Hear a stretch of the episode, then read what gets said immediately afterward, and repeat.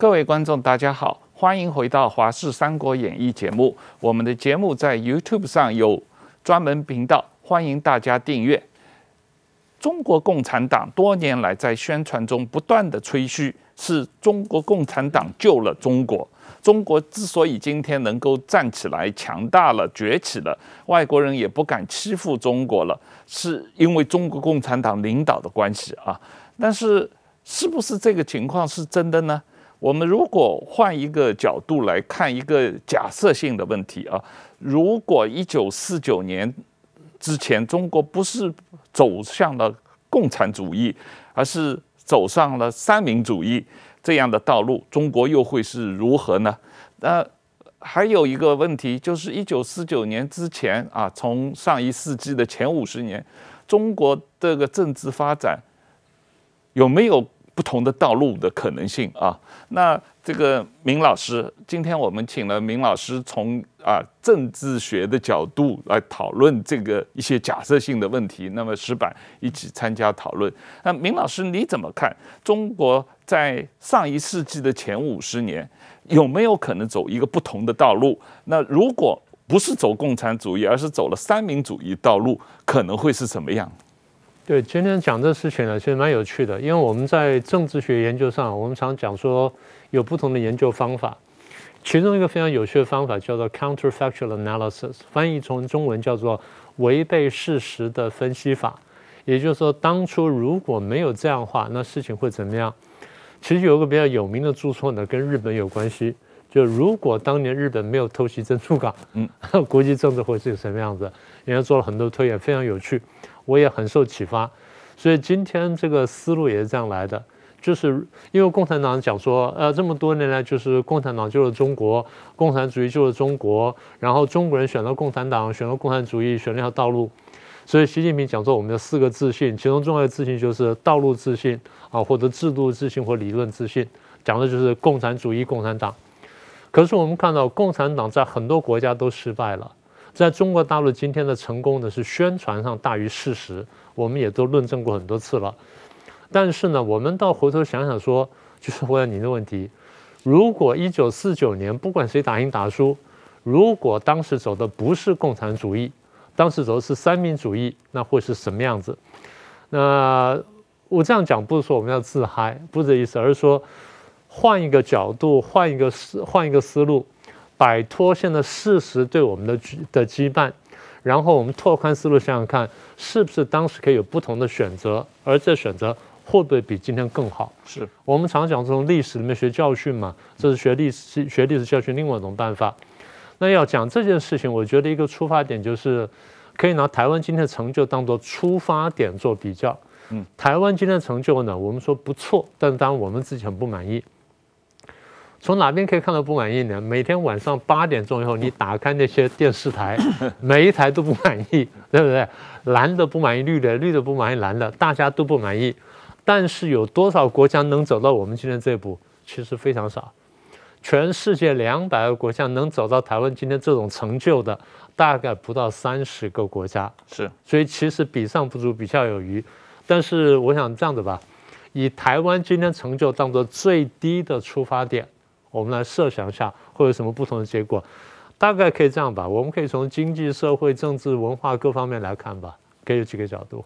对我，我我我实际上对于这个问题啊，我我我觉得这我们在讨论三民主义救中国这个可能性角度之前，我我实际上自己这两天有在考虑这个上一世纪前五十年中国当时为什么选走了这么一条共产主义的道路，因为实际上最中，我认为中国知识分子在上一世纪前五十年是有重大责任的。就是原来一开始曾经清朝政府想要搞宪制改革，想要搞君主立宪制，但是革命党人反对君主立宪制。后来中华民国经过辛亥革命成立以后，这个宋教仁曾经改革国民党，进入议会斗争。但是没有多久啊，这个孙中山就搞二次革命，就搞这个呃，当然反对北洋政府，反对袁世凯啊。那再后来，当然就是搞北伐战争，这也是一种暴力运动。那再这后来就是啊、国共内战，就是实际上上一世纪的前这个五十年，这个中国的知识分子都相信以革命手段、以暴力手段来解决路线分歧，但是这个暴力手段的这个普遍接受的结果，大家认为我路线分歧一定要通过暴力来解决。才能够解决我这个路线道路的分歧，就就使得最后是最主张暴力、暴力最强的共产党获得了胜利。是矢板，你不觉得这是一个宿命吗？嗯，怎么说？我是我是这么想的，就是说，其实在中国清王朝到最后被八国联军在国际社会被欺负，在国际社会上已经完全不管是在哪个方向。已经证明这条路走不下去的时候呢，中国出现了好几种救亡的思想，这个包括洋务运动，包括这个戊戌变法的康有为、梁启超他们的君主立宪，包括哪怕太平天国的那种呃，就是宗教型的一种方式，包括义和团的扶清灭洋，其实各种思想都尝试过，然后都失败了。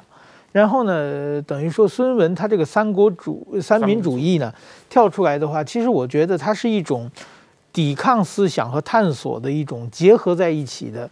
呃，其实我我自己个人认为，我它不是一个很成熟的一个东西。它里边有很多，比如说它这个民民族主义的话，更多的是对异民族的有一种排斥的里面。当然后边说的很好听啊，但是一开始驱除鞑虏啊，包括跟这个列强的抗争，有一种。这种民族主义的这这种东西在里边，包括他后来的民生的这个平均地权，其实，呃，当然有各种各样的解释，其实他也有这个剥夺个人私有财产的一个嫌疑嘛，在资对资本资资产阶级概念也不是很成熟的，在这种情况之下呢，但是说呢，那个时候他的辛亥革命成功了。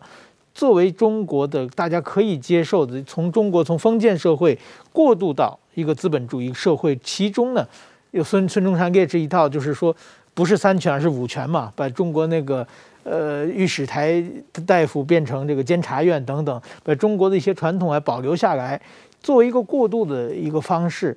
这个时候呢，就是说运气非常不好，这共产主义随着这个苏联的十月革命也进入了中国。进入中国之后，其实呢，我觉得多少次这个三民主义是有机会把共产主义干掉的。就是说，多少次，比如说蒋介石在苏区剿匪的时候，他在真的下点力气，那个共产红军长征的时候，他不要在那里假到去借机去瓜分各路军阀的势力，而是真正好好去去消灭一下，或者是后来没有西安西安事变的发生等等的，我估计共产主义在中国也。没有，也不也不会成功的，因为很很很明显，日本就是往旁边，日日本也是一九，马上跟共产党差不多，中国共产党同时，日本共产党也成立了，他们也也搞运动啊，但是根本就是说，就完全被扼杀掉了嘛。然后后来呢，等于说，日本的二战之后走入议会道路，日本共产党作为一个比较左翼的一个小的政党，呃，也在这个日本的战后的民主主义。这这个议会政治上发挥个相当大的作用。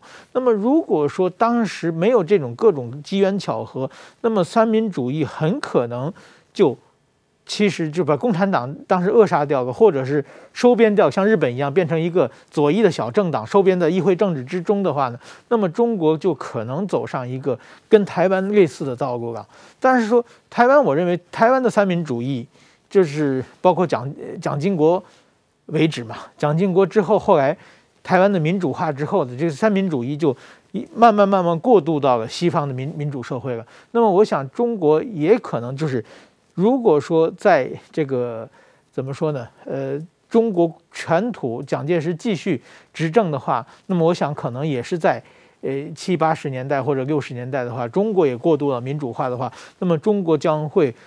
赢少付出很多很多的悲剧和社会成本，那么中国现在一定会是一个比较富强的、比较民主的一个国家。对，明老师，我自己读三民主义啊，特别是孙中山在这个一九二四年国民党第一次代表大会那前后，他做了一系列的演讲。阐述他的三民主义思想。他对于相对于一九二零年代中国的整个社会的程度来说，他的思想是相当先进，相当先进，也很完善啊。但是，是不是当时中国的社会适合于？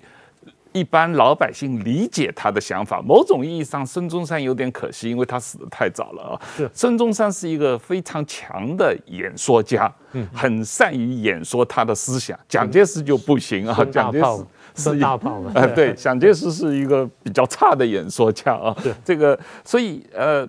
不管怎么样，我们现在就像你刚才讲的，我们再继续谈你的这个假设性的问题。如果这个当时是三民主义在中国取得了成功的话，那中国今社会今天会是一个什么样？从社会财富分配这些社会关系的角度，会是什么样一个状况？你认为？我们先谈经济好不好？好。但在谈经济前，我先回应刚才那个示范说的哈。嗯。对中国经过了这个维新变法什么等等？我们在学术上这样看的哈。当一个文明啊受到外来强势文明挑战的时候，你有回应的。嗯，那这回应通常分几个阶段。第一个阶段就是轻微的改变，我们把它叫做改良主义。对，在中国的代表呢，就是一八六一年的自强运动。嗯，也就是不动根本，只动枝微末节。对，洋务运动。洋务运动，就哪边不行我就改哪边，就最后改变了改军队。也不是改军队全部，改军队里面的武器，嗯，思维没有改变，只是改变武器的最低的，是器物上的改变。改良呢，其实最多最多也不过就是考试办法改变，但是效果并不大。好，这是改良。第二是戊戌变法到改革，改革动到什么呢？动到知识分子，知识分子起来抵抗的，嗯，所以改革不成功。改良改革不成功，但中国不断的下坠的时候，大家要想办法去救它，就出现了革命。革命，对。革命是不得已的手段，孙中山也一再在讲。孙中山说，革命是一个猛药，最好不要用什么呢？所以你说出现暴力呢，倒不是喜欢暴力，而是当改良改革不成的时候，走到最后呢，武力自然会出现。这第一个，西欧跟北美的经验比较好。西欧北美因为这个变化就从他们那边开始，所以他们同文同种，所以很快传播出去，基本上没有经过战争。哪些国家经过战争压迫而走上这条道路呢？除了说这些国家，除了我们刚刚讲的这中国之外，其实是亚非拉三洲大概一百五到两百个国家民族碰到这个问题。但其实呢，中欧跟东欧也碰到，所以我们看到西欧跟北欧是比较快、比较平和的过渡，而东欧跟中欧呢，大部分最后走上共产主义，那是个很很大话题，我就不说了。在回应石板的第二点就是这个。呃，当时走军政的有点不得已，因为军阀割据。换句话说，他必须真的必须重新统一，因为革命并没有把中国中国统一起来，革命只是把中央政权打掉了，但地方呢变成说各自为政，所以我要重新统一。但地方上都拥兵自重的时候，我只好再重新打仗。所以这是军政，军政完之后就走向宪政，呃，训政，训政时间其实不够长。如果不是日本侵略的话，训政时间再拉长呢，中国走路走向会不一样，然后最后才走宪政。那现在就回到刚刚你问的问题，我从如果真的是一九五零年以后，呃，中国真的走上了三民主义道的话，我先说经济的部分。如果照我刚刚所说的，以台湾的成就为起点而不是终点的话，大概这样子。台湾今天国民所得呢，大概是两万五千美元左右，那两千三两千三百多万人。大家设想一下，如果是中国十四亿人，国民平均所得两万五千美元，那这个国家的经济有多强大？我粗算过一下，大概是美国的一点八到一点九倍，大概是美国的两倍。换句话说，如果大家国民所得十四亿人都是两万五千美元，那么中国的整个国经济体呢，是美国两倍大。毫无疑问，世界第一经济体，第一强国。对，那社会呢？整个社会的关系，社会大概是这样的啊。你们在你们住的比较长久，你们大概有些更强体会。第一个是社会财富的分配呢，相对会公平。呃，台湾现在是比较差，大概在差不多一九九零年以前，台湾财社会财富分配呢相对公平，公平到什么地步呢？我们的社会学上有用五等分法，就家户收入的平均收入五等分法，也就是收入最高的百分之二十，次高百分之二十，中等百分之二十，偏下百分之十，跟最低百分之二十，算算中间的比值。最高家户平均所得跟最低的百分之二十平均所得比值是多少？台湾的时候大概是四点五倍，这什么概念呢？四点五倍相当于中欧跟东欧的社会主义国家的标准，现在是拉开了。呃，日本比台湾大，美国比日本还要大。但是呢，都相对公平。你说的北欧呢，又比日本、比美国小一点点，因为它有很严厉的那个所得税的关系，所以使得这财富分配不一样了。那所以第一呢，财富分配是基本公平；第二呢，教育公平。台湾这么多年来，除了最近这十几年来的教改，然后更动了原来的那个关系之外，最早呢，台湾进行大专联考，各位都很清楚，大专联考就是它，因为这东西是一个取舍的问题。你要公平呢，就扼杀创造力；你要提升创造力呢，就减少公平。所以你要在这两者之间，你要找到个平衡点不容易。中国社会啊，不患寡而患不均，所以在传统中国社会里面，大家说那大家都饿死没关系，但一定要公平。所以要公平的办法，考试来说啊，公平就是全部去考大专联考，依次解决，一次定终身。大家说这办法不好，扼杀很多人。对，但你有没有想过？你有什么多元入学等等，也会扼杀人的，所以你看你要什么？但我现在讲回就是，台湾当年走的是大专联考，它有好处就是不分贫富贵贱，你通通给我来考。这么多年来，我知道当年在大专联考时代，唯一没没有经过大专联考就能够进到比较好的文学校的人，我听说只有一个。嗯啊，那我们就不说是谁了。那简单说就是，它是很公平的制度。但公平呢？我刚刚说好处是公平，缺点是扼杀了很多人的这个创造力，这点我们是必须承认的。但它教育公平而发达。第三，如果教育相对公平而发达，然后社会的财税制度也使得社会财富分配相对公平的话，那我们看到的结果就是社会阶级分歧不严重，因为阶级在很多社会都是很大的问题，尤其现在这工商社会，累积财富的办法比较多。有钱人、有地人可以赚更多钱，而无钱无地人呢，就很难赚更多的钱。所以阶级是一个很大的问题。但如果说你教育相对公平的话，这些出身不好的阶级比较差人呢，他可以靠靠教育翻身。现在比较少见，早年大概十几二十年前，我在台大教书的时候，早上去赶上课，叫计程车。那看到一些老先生开车，我就说：“哎呀，很辛苦了，还出来开车啊？没有啦，出来赚两个零花钱了。”我说：“这样子，那你现在生活怎么样？还不错啦，有五个小孩，三个博士，两个硕士。”一个开车的老先生跟我讲说：“我三个博士，两个硕士。然后呢，我最近才在纽约，呃，他说我最近才从纽约去玩回来。我说你去玩，他不，我去住了一下。我说你在纽约有房啊？对，我在纽约什么街上有房子。”我说你房有多少钱？他说没有多少钱了，那时候才这个一百多万美金买的了。我说你什么时候买的？他说十几年前了，二十年。我说现在涨很多，啊没有了，涨十倍而已了。我一算呢，这位开车的先生呢，他的身家呢是五亿台币，他是五亿。然后他开的计程车，三五个小孩，三个博士，两个硕士。然后我一个从教书匠的坐他的车，然后要去要去赶上班，拿几万块钱一个月的薪水。这叫做阶级，这叫阶级，也就是台湾的阶级流动非常非常自在，非常非常正常。那这种社会就觉得人人会觉得有希望啊。那这是阶级。那台湾现在呢？当然，大家常常抱怨失业率，对，这是一个国全球的现象。当然，台湾现在比较严重，但整体来说，台湾失业率比起发达国家来说，算是偏低的。然后再来就是，如果没有阶级的话呢，没有很明显的太子党。台湾当然今天有富二代、有官二代什么的，但相对来说，富二代、官二代他们享受到的特权呢，没有在大陆那么多。那么也就是说呢，如果真的是走三民主义的这么一个做法，然后达到比较理想状态的话，台湾社会会是一个第一呢，相对开放；第二公平，然后阶级分歧不严重。台湾还有一个很大的特色，大家在这边没什么感觉。我们对外国人、对外籍人没有太大歧视，对，在很多国家是有的，非常严重的。我到欧洲去，在街上都被人家歧视过，穿西装打领带被人家歧视过，因为我的肤色，因为我的这个长相。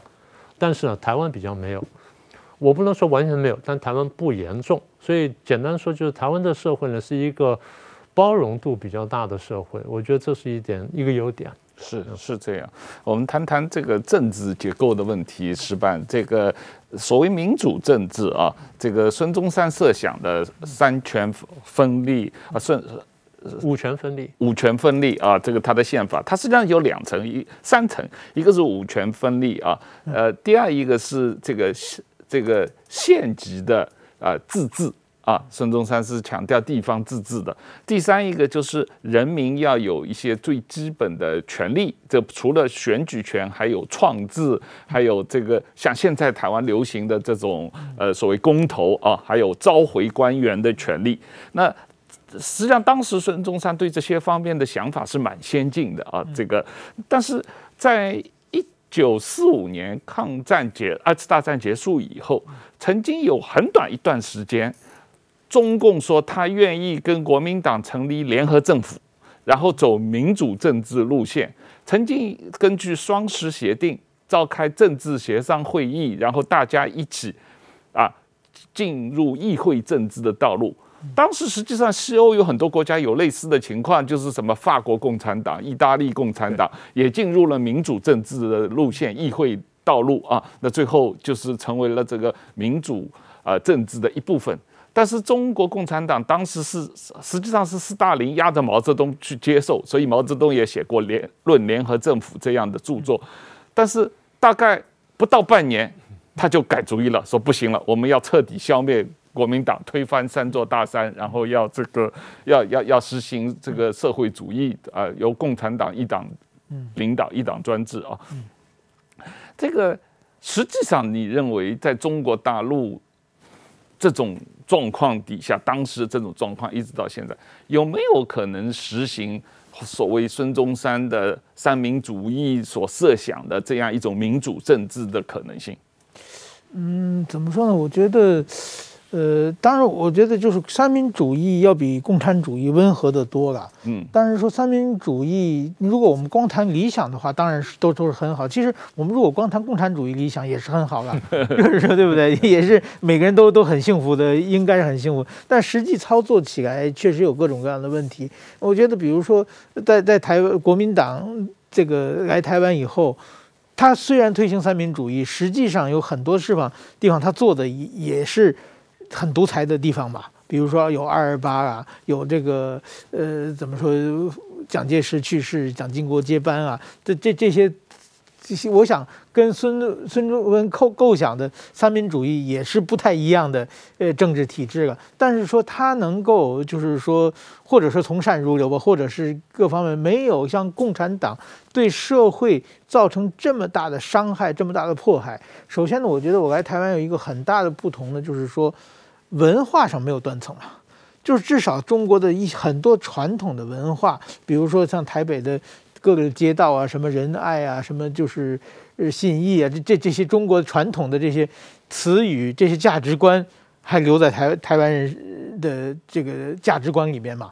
那么在中国的话，因为有个文化大革命，把中国所有的文化的这个全部消失、全部否定掉了，所以说去出现一个巨大的文化断层。那传统的东西都不知道，我觉得这个是中国共产党对整个人类，就是说造成的一个非常大的一个一个损失。那么还有一个呢，比如说中国的，比如说人和人之间是非常不平等的。比如说户口，你是农村户口，你是城市户口，你同样城市户口，你是这个直辖市的户口，还是一线城市、二线城市的户口，每个人的这个生命的价值是不一样的。就是你出一个交通事故，你压死一个城市跟 撞死一个这个农村人的话，你要赔的金额是不一样的。就是在这个方面，而且就是你要考大学也也不一样，就每个人他们是不一样的。这种呃人的是之间的歧视，我觉得在台湾是没有的嘛。台湾只要是这人人人都都是都是一个平平等的，我觉得这这是一个呃非非常重要的东西了。那么还有一个就是说。只有中国共产党才能不停地发动政治运动，这个从建国以来，从什么镇压反革命啊，什么反右派，到文革，到后来的就是什么反精神污染，到最近习习近平上台以后又开始，习近平现在其实也也是在搞政治运动嘛。这一波又一波的政治运动，使大家没办法安安居乐业，这个我觉得也是非常非常，呃，糟糕的事情啊。另外一个，在中国共产党的话，你不和权力结合的话。你根本不可能，就是所有的权贵发大财的人全和共产党、全共产党的高官结合，然后共产党的几年的话换一个高官的话，就变成一个非常残酷的这个呃权力斗争。呃，你你如果你就就是抱着大腿失去的话，你的财产不会全部剥剥夺被剥夺。这这种就是说，整个在有钱人是没有安全感，穷人是没有希望。这种社会是是共产党造就造就的一个一个社会，所以我觉得这一点还是跟台湾有很大的不同啊。我们就不说三这个三民主义的话，我认为就是说怎么说呢？三民主义的话，就是按按理说现在这个国民党还应该是继承三民主义嘛，但是好像最近的国民党党主席选举已经没没人再提了，所以说国民党已经失去了这个。他的理念了，应该是我觉得，如果他不能把三民主义拾重新拾起来的话，我想至少能挽回一些传统的支支持者吧。刚才明老师你有提到说，这个台湾这几十年来的成就啊，哦，制度上的成就和经济上的成就，在全世界两百多个国家里面，也是属于百分之十五这样比较少数的三十个国家有这样成就的情况，但是。我自己觉得这里面确实跟美国的外部推动也有很大的关系，因为你看，无论是台湾还是南韩还是日本，这个三个国家的呃战后的民主化的过程里面，美国在中间所起到的推动和压力啊，也有很大的关系啊。如果没有有美国在后面推动或者是这个压力的话，呃，实际上要实行一个呃。比较现代化的民主宪政体制，呃，对于这些东方的民族国家来说，实际上是有一定的困难。我，呃，我觉得，那从中国的角度来讲，中国大陆，我不知道将来美国有有没有这个能力来推动它实行民主宪政的这个体制啊。但是，嗯，你分析成过去七十年来，中国共产党统治中国，它。走了很多的错路弯路，我们现在这么看啊。但是你你能觉得他这些错路弯路是他故意的，还是说他是摸着石头过河的一种探索的过程，必然会发生的？还是说他根本就是心地坏了，他就是坏人，他本质上就是一个这个毫无人性的、很残酷的这样一个政治力量？他可能是一个毫无人性的、很残酷的政治力量，但你说一心要把它搞坏呢？当然不是。我们不是说了吗？通往地狱道路是用善意铺成的嘛。嗯。那我一个朋友讲说，今天共产党把中国搞成这样，你想象不到。他说，你想故意搞成这样，还搞不成这样。这 个这话说的很很经典了。我先回应一下刚才那个呃石板说的，呃。孙中山的三民主义里面对政治设想最后是民主政治，但孙中山对政党政治是有保留的，因为美国的开国先贤对政党政治是有保留的。然后美国那个联邦人文献呢，就当时开国他们叫开国诸贤呢，他们看了英国的政治的几百年的发展，尤其是欧洲几几百年政治发展呢，他们是讨厌政党政治的，他们不认为政党政治有什么好处。但是问题是，当你工商社会走到这一步时候呢？政党政治变成几几乎是无可避免的一个优点好，缺点好吧，是这么个东西。所以孙中山他想的是一个民主政治，但不必然是政党政治。啊，孙中山想的是一个成文宪法所打造的一个政治。所以孙中山所打造的三民主义最终理念是民主政治。那这是他在西方住了十几二十年之后，他得到一个很重要的一个教训。那你说这个中共曾经？这个来过双十会谈，然后签了双十协定等等，那个不过是一个战争当中的核战两手的运用，所以我觉得他倒不是真心的。孙中山想的是一个全能区分的想法。他读了这位这位医学院同学，我很佩服他哈。这位医学院同学呢，读了很多我们这个政治系的书，然后也都抓到了重点。所以他看见了三三五权分立，他把西方三权扩为五权。我们对五权运作发现说是有是有问题，但它有个核心观点很重要，就是权力必须分割而制衡，这点是很重要的。互相制衡。对，互相制衡。所以他提倡就是人民有权，政府有能。政府有行政、司法、立法、考试、监察五大能，人民有呢选举、罢免、创制、复决四个权利去监督政府的五个能。所以这个想法是不错的，也就最后主权在民这点他抓到了，然后权能分立这点他抓到了。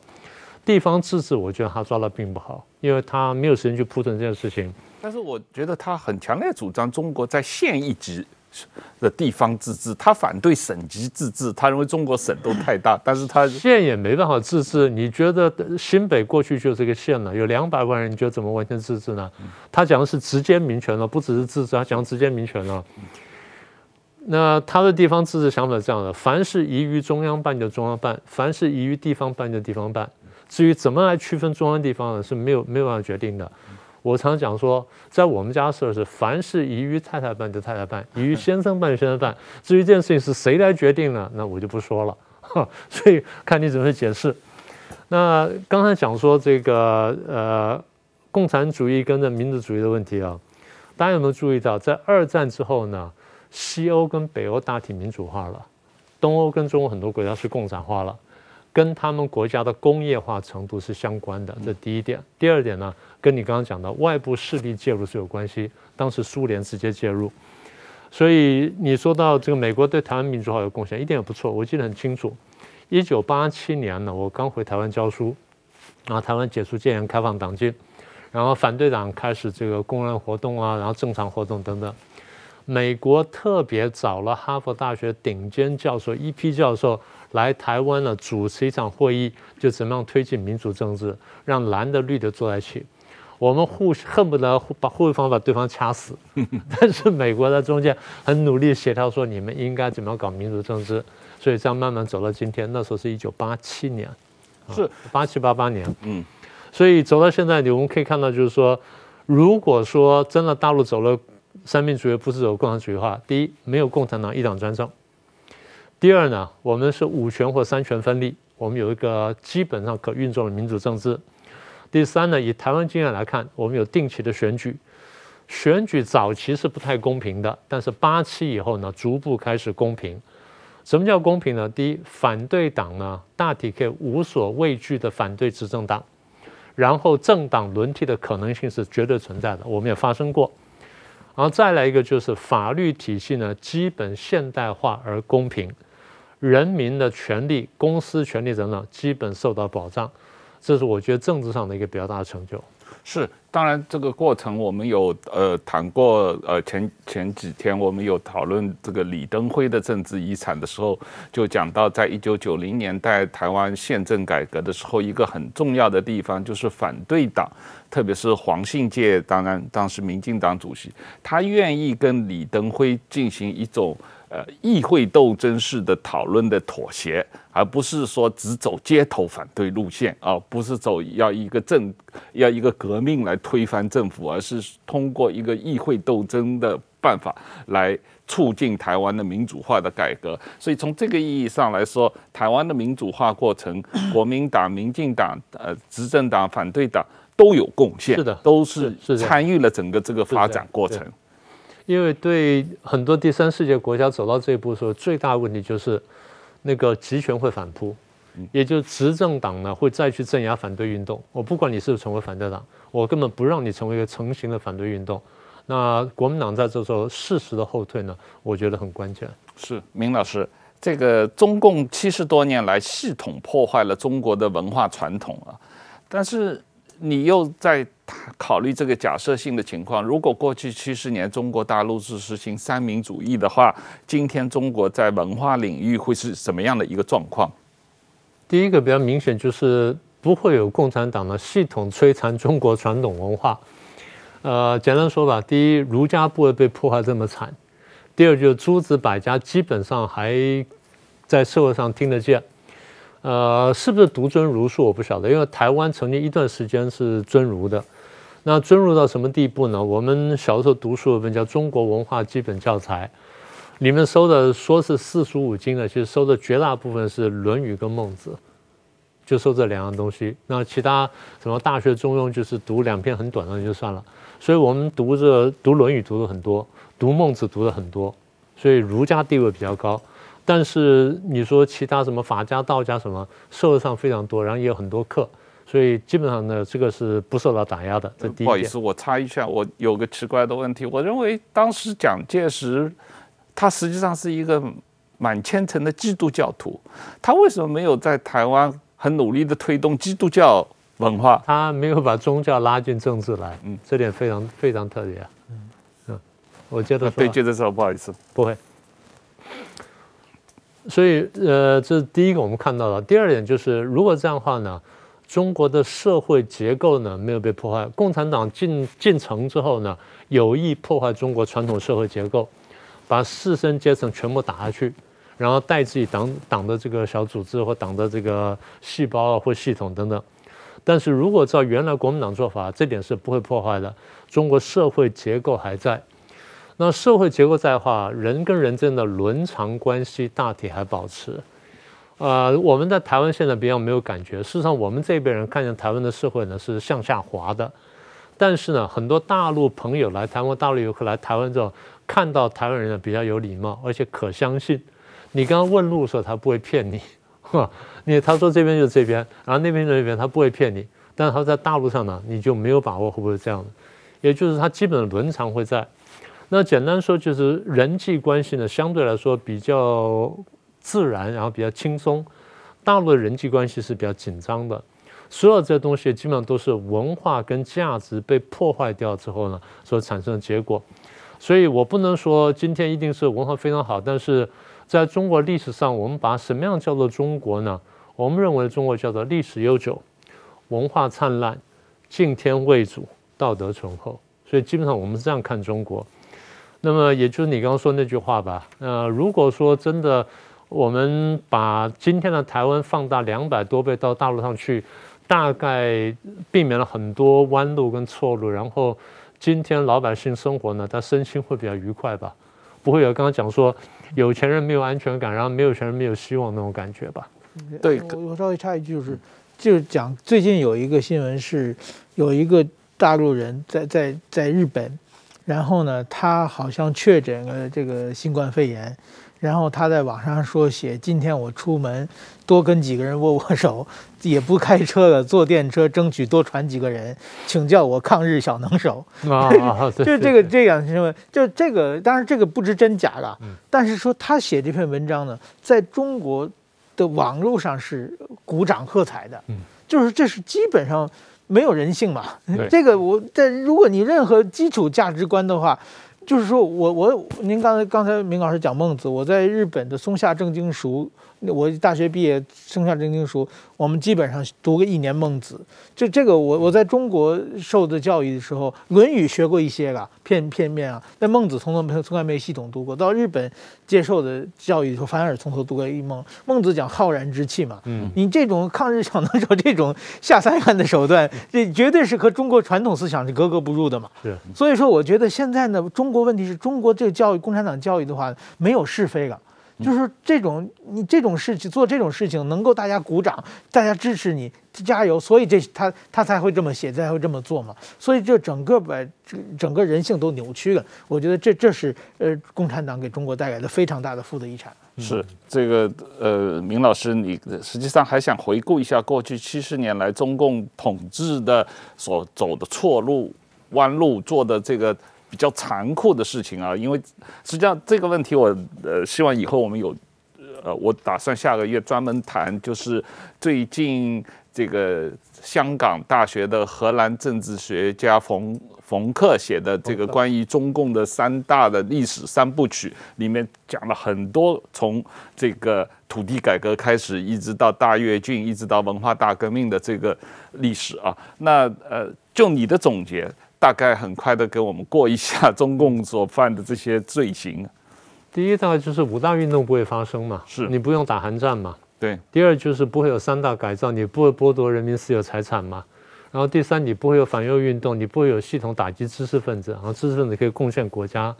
然后再来不会有三面红旗大跃进，你不会饿死四千万人，然后从此不会发生文化大革命，不会搞到这个人杀人人吃人，然后完了之后呢，又不会有六四天安门屠杀，因为你不需要做这个事情。不需要大规模镇压少数民族，不会打压法轮功，不会打压所有正的宗教，不会打压佛道佛道教，然后让他们这还俗什么等等。然后呢，香港、澳门会欢天喜地的回归，是不是这样？台湾呢，就是你让你自己去做选择，别的国家会给你公投啊，你你要进来进来，你不进来，那你就在外头。简单说就是，如果不走共产主义道路的话，第一，中国不会死这么多人。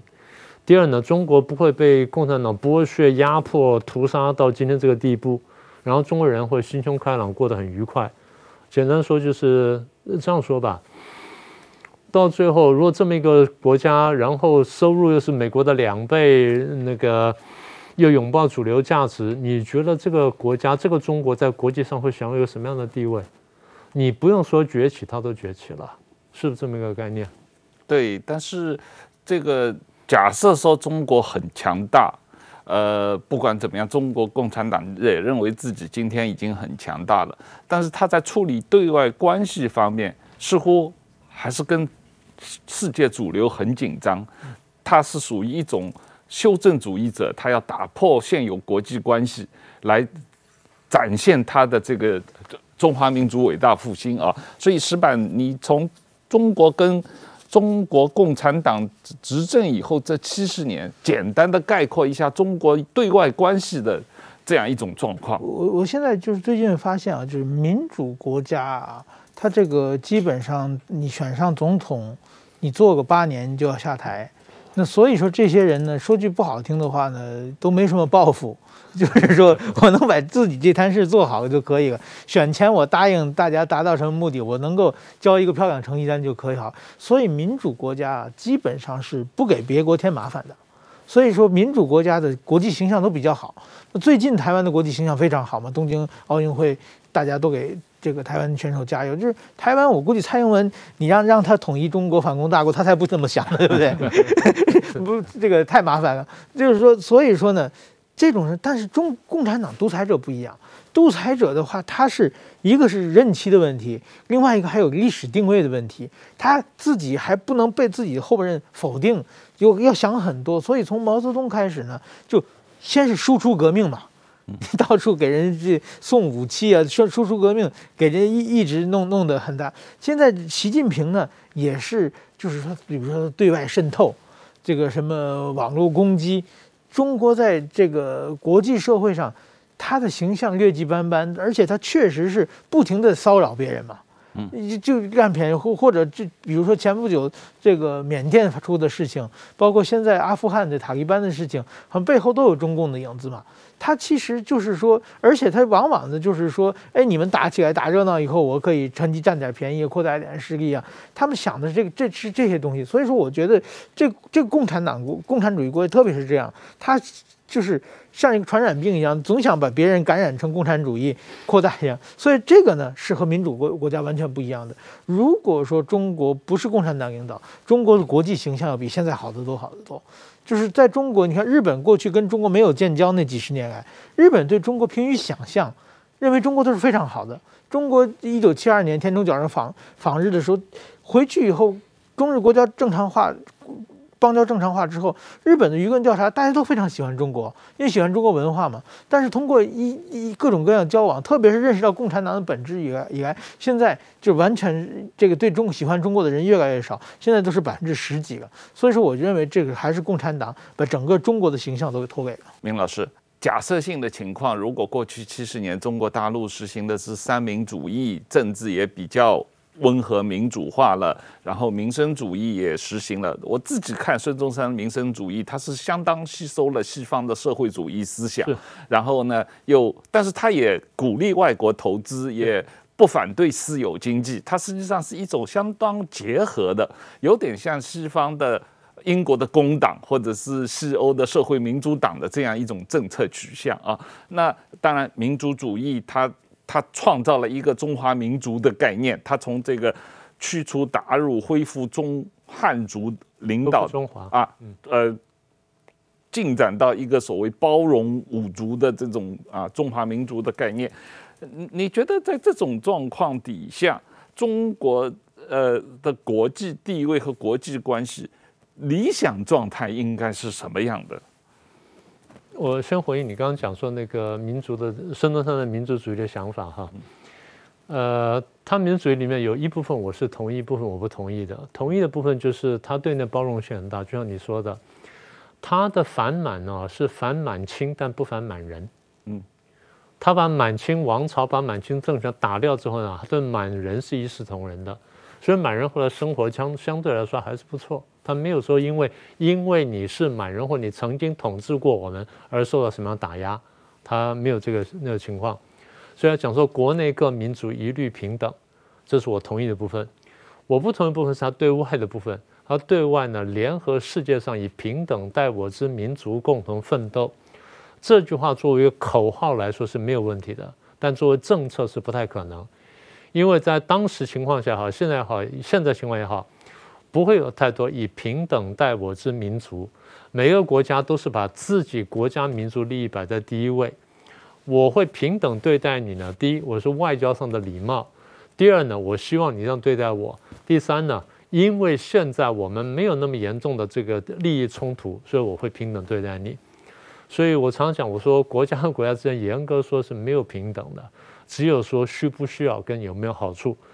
但是孙中山如果讲的那么赤裸裸的话，那孙中山大概也就不是孙中山了。所以这是我想大概是大概是一个档次的问题吧，应该这么说。所以这是民族主义的部分。呃，回到你刚刚的话题，就是说这么一个国中国呢，在国际上大概是一种什么样的样貌和什么样地位？这么说吧，如果它的经济实力是照我们刚刚说是美国的两倍左右。然后呢，这个社会呢相对比较公平，又比较繁荣，又比较开放，政治呢比较亲民，然后有反对党可以政党轮替什么等等，然后老百姓呢在社会上比较生活比较愉快，又没有阶级斗争，然后这个明天又有希望，就是我只要经过合理的奋斗，我的生活会改善。即便我没有得到立即改善，但我可以想象我子女将来会得到改善。翻译成简单的台湾话叫做“明天会更好”。呃，这么一个社会，大概就是至少人在里面活得会比较愉快。